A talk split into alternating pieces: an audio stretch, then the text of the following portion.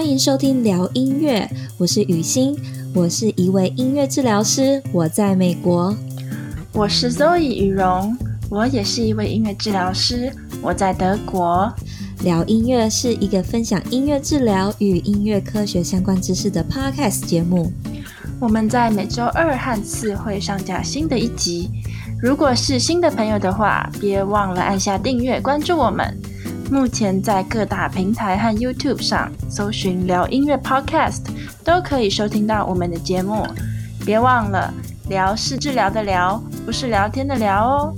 另外，节目内容的相关讯息以及重点大纲都会放在节目 Show Note 节目笔记里，有兴趣的朋友可以到下方点开参考。如果你认为我们的节目可以让更多人了解音乐治疗的话，请帮忙我们分享、推荐给有兴趣的朋友们，让更多人能收听这个节目。好啦，那大家准备好的话，我们就马上进入今天的主题喽。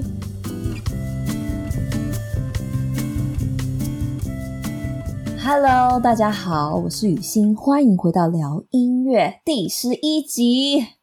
Hello，大家好，我是 Zoe 雨蓉。哎，我们不是录很多奇奇怪怪、其他杂七杂八的东西？对啦，对对，对。所以这这第十集是什么意思？是震惊的、震惊的内容。第十一集，震惊的音乐治疗理论应用的内容。第十一集，好了，不要讲这么多吓人字，好不好？因为我们再跟大家澄清一下好了，MT WhatsApp 是比较闲聊，比较新闻时事跟闲聊，然后另外当然还有访谈，大家蛮很爱的访谈单元，然后都是找其他的来宾来讲话。那我们现在呢，这个是叫音乐治疗实务的经验与应用，就是从我们自身出发嘛，从我们自己是一个音乐治疗学生的时候，我们怎么学习，然后到我们开始工作的时候，我们学到。跟音乐治疗更多相关的东西，都想要在这个主线啦。原本是这样说，这个聊音乐的这个集数上面，嗯，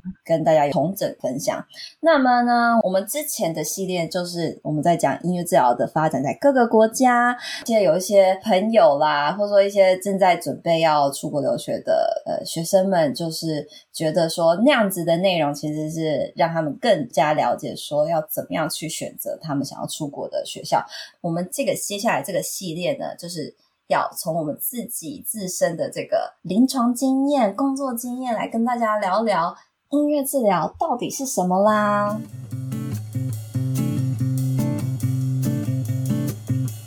那你来跟我们讲讲看好了，你做过哪些临床经验？你你做过什么事情？没问题。所以呢，想跟大家分享一下我擅长的是什么。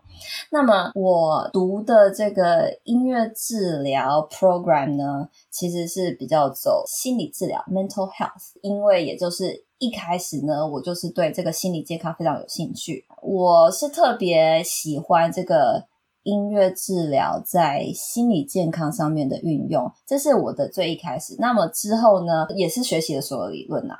那我第一年的实习呢，我是选择跟这个小朋友，就是零到三岁学龄前的小朋友工作。到第二年的时候呢，我就选择跳到跟老奶奶、跟老爷爷们工作。然后我是在一个呃复健医院里面跟有失智症的这些长辈们工作。那我在毕业以后呢，我是做了一阵子的这个精神病院 （mental health hospitals）。那我做了几个月以后呢，我就换到了这个早疗的这个机构 （early intervention） 的这个 agency 里面，接下来就做了好几年这样子。这就是我的职涯发展。那你呢，Zoe？你的临床经验是怎么样的一个？嗯，我觉得这个应该就要从以前大学的时候，大学呃五个 practicum，然后再加一个 internship 来讲。practicum 应该比较像是见习吧，一个礼拜一次去医院啊，或去那个地方。然后实习就真的是全职的实习。嗯。然后因为我做过五个 practicum，然后 internship 我做 hybrid internship，那时候呢是一三五在养老院，二四在儿童医院。经验是蛮 diverse 的，从呃儿童医院啊，我最小的我碰过三周大的 baby，就是儿童医院的小小孩，嗯、然后呃，儿童医院一般的小学的年龄层，那当然是有，然后再来到青少年的精神病房，长大一点，呃，到成人了，到成人来德国之后，蛮这边蛮 focus 在成人的身心科，身心科之后呢，呃，我之前也有在一家呃复健医院做过实习。那复健医院它的年龄层也是蛮广的，因为它除了做比如说中风后的复健啊，也有做比如说运动的复健，那常常可能是一些运动的伤害，或是打球啊哪里做运动伤伤害的复健，那家医院也有做那方面的研究，然后一直到老人。那我其实花最多时间上面是在长辈了，老人长者很多失智症啊，或是有一些帕金森氏症上面的动作障碍。嗯，因为养老院常常也是长辈们最后一个家嘛，所以他们常常在里面过世，所以也有一些呃临终的关怀。所以听起来啊，我们两个啊，其实各个年龄层，我们两个都有一些工作经验。然后在不同的场域，不管是社区的服务啊，或者说在医院里面的这个经验，我们都包含了。所以就希望呢，我们接下来这个系列呢，呃，可以。多元的，然后比较包含各种不同的工作场域场合的这个音乐治疗的，可以跟大家稍微分享一下。先说啦，那因为我们分别最后呢，都还有发展出比较比较专门一点的这个族群跟工作场域，所以呢，这个着重的比例可能就会多一点。那像我的话呢，因为我就是在这个社区型的这个早疗机构里面工作比较久，那我可能在这个这部分的细节，我就可以跟大家讲多一点。那 Zoe 你的话。呃，我是花最多时间跟长辈上面，跟老人家，我比较有工作的经验。但我想补充一下，我觉得我们两个也不是什么都知道、欸。哎，我们比如说像 NICU 小 baby，、哦、我们就没有经验，或者是矫正啊，什么少年感化院啊、监狱啊之类的，我们并没有这么专精。所以这方面，我们之后可能就会请专门的音乐治疗师来我们频道上面特别讲好了。就密切注意疗音乐 Feat 疗音乐访谈的单元。音乐治疗是什么？说到底，真的是很难回答的一个问题。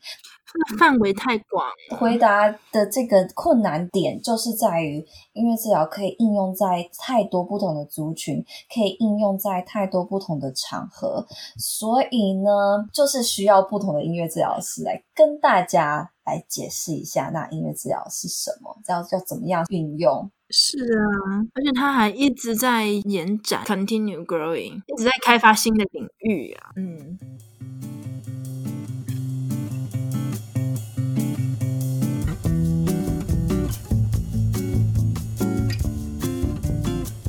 嗯，那你工作了那么多地方，或是实习过这么多地方啊？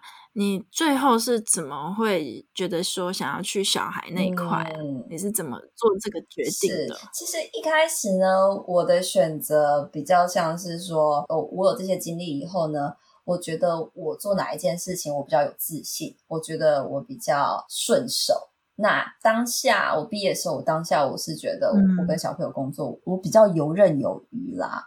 我觉得我掌握度比较高，所以呢，我就朝那个方向去。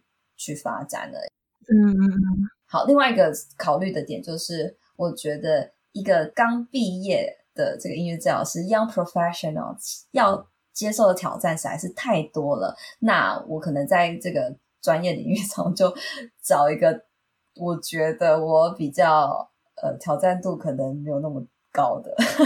那你可能也是有那个特质，因为你觉得不难，嗯、可是其他人可能觉得很难。对，这也算是某一种给你的 signal、嗯。对，就是你可能是适合，你就是适合这个族群的治疗师，所以你会觉得做这个族群好像比较容易一点。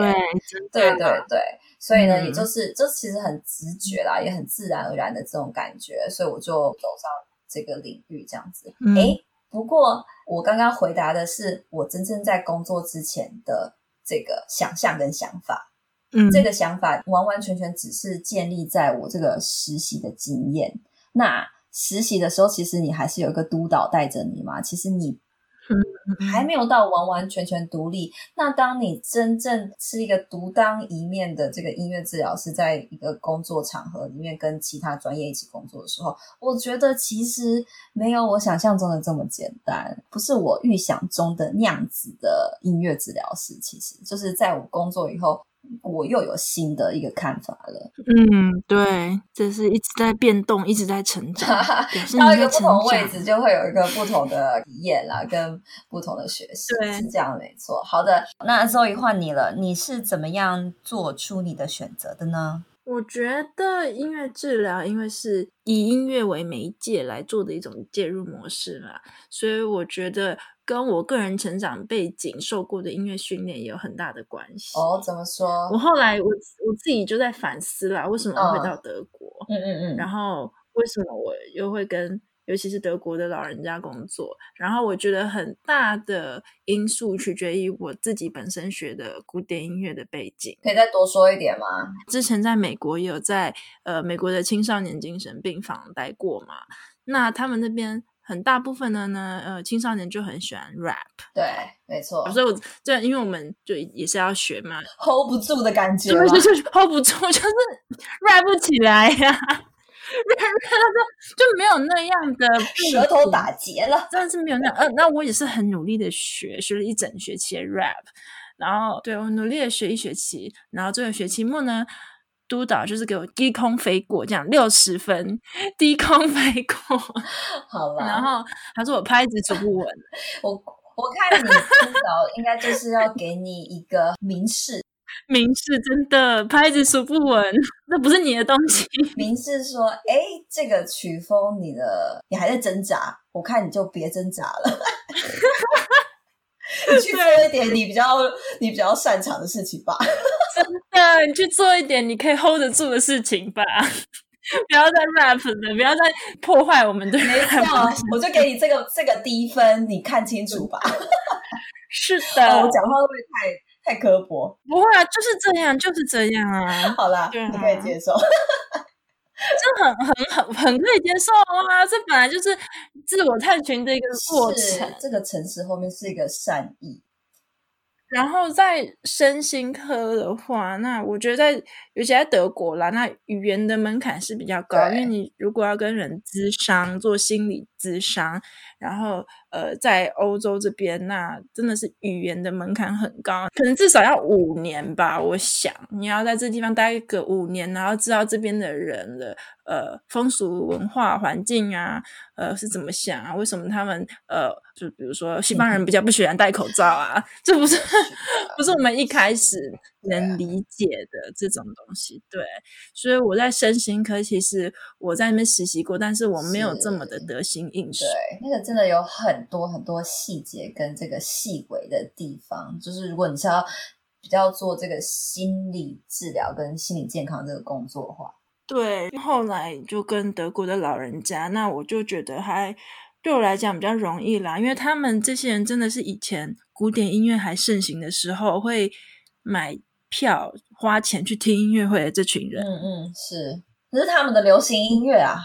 对对，就是现在八九十岁子这些德国的老人家，真的是。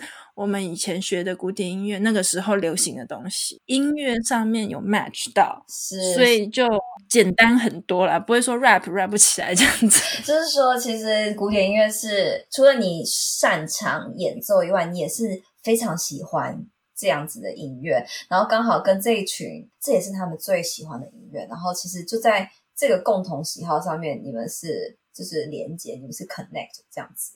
哎，真的是那种。知音哎，钟子期与俞伯牙的感觉，真的？就是你们可能在讲那个作曲家或讲哪首曲子的话，他们就哦就哦对对对，我懂那个心境，或者我懂那个感觉，真的。所以这也不是说我我我去选的，是他也可能是他们选我，或是就这样碰到了，很难就说这个是一个缘分，真的缘分，就就是一个 match，对，嗯。好啦，真的很很不错哎、欸，听起来你是享受的，就是因为彼此了解同样的这个音乐喜好，所以这这工作这样工作起来是一个很享受的感觉。这样还还可以啦，不会到痛苦，不会到痛苦就好了。对啊，对啊，工作还是工作啊。我觉得工作有时候到后来就是你知道，有有他辛苦的地方啦，有他辛苦的地方。好，所以呢，我们刚刚大概讲了一下我们本身学习的经验，还有在不同地方实习的经验。那这就会变成我们这个系列呢一个基础，然后来跟大家介绍音乐治疗到底是什么东西。对，就是透过分享我们工作临床上面的小故事呢，帮助大家理解音乐治疗跟不同族群工作的方式，然后他们是怎么样受益于音乐治疗。那接下来我们的计划呢，其实就是很简单，按照人生不同阶段，从小朋友，然后青少年、成人，然后一直跟大家聊到就是老年人这样子。嗯嗯嗯，好期待啊！敲碗敲碗敲碗，是这样吗？自己敲碗自己的节目，可 以可以。观众如果大家有兴趣，也可以跟我们呃留言，就说你你想要敲完什么，你比较期待什么地方，我们也可以针对那地方多讲一点。其实呢，嗯、音乐治疗跟太多不同族群工作，那在这个比较基本的这五大族群讲完以后呢，我其实想要探讨一些比较有趣的族群，就想跟大家讲讲那个 LGBTQ 的族群啊，真的很有趣耶，还有。监狱啊，在矫正所里面的啊，或是做 NICU 小 baby 的新生儿的，没错、嗯。我刚刚还有想到，比如说现在对难民、新移民这些新移民的融合，也是蛮有趣的一个话题。还有一些不同的弱势族群，其实我觉得应该说我自己很期待哦，也是给我自己一个小小的挑战，去认识更多音乐治疗的应用。这样子，好的。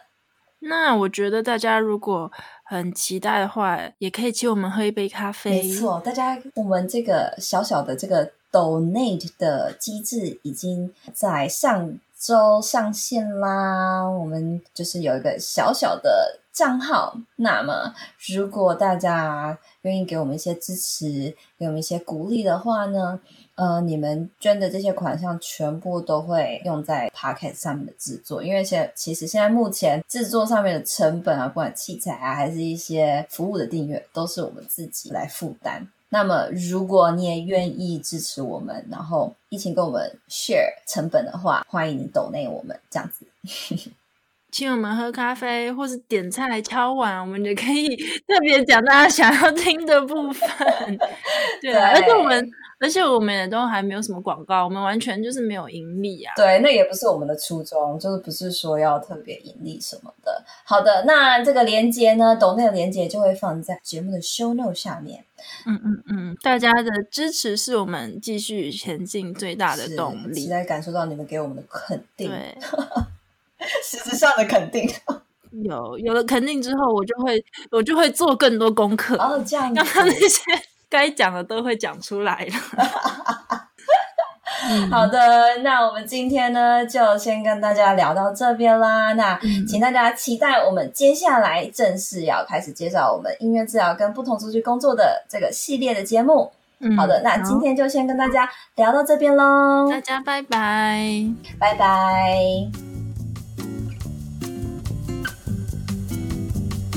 谢谢大家今天收听聊音乐。如果喜欢我们的内容，请到我们 iTunes 平台上给五颗星并留言支持我们。那非苹果的用户也欢迎到其他平台或者聊音乐的 YouTube 频道按赞分享我们的节目。在 Apple、YouTube 和各大平台订阅这个频道，就不会错过我们每周的新节目喽。有任何想法或意见的话，也欢迎在平台上留言给我们。那我们下一集再跟大家继续聊音乐。拜拜。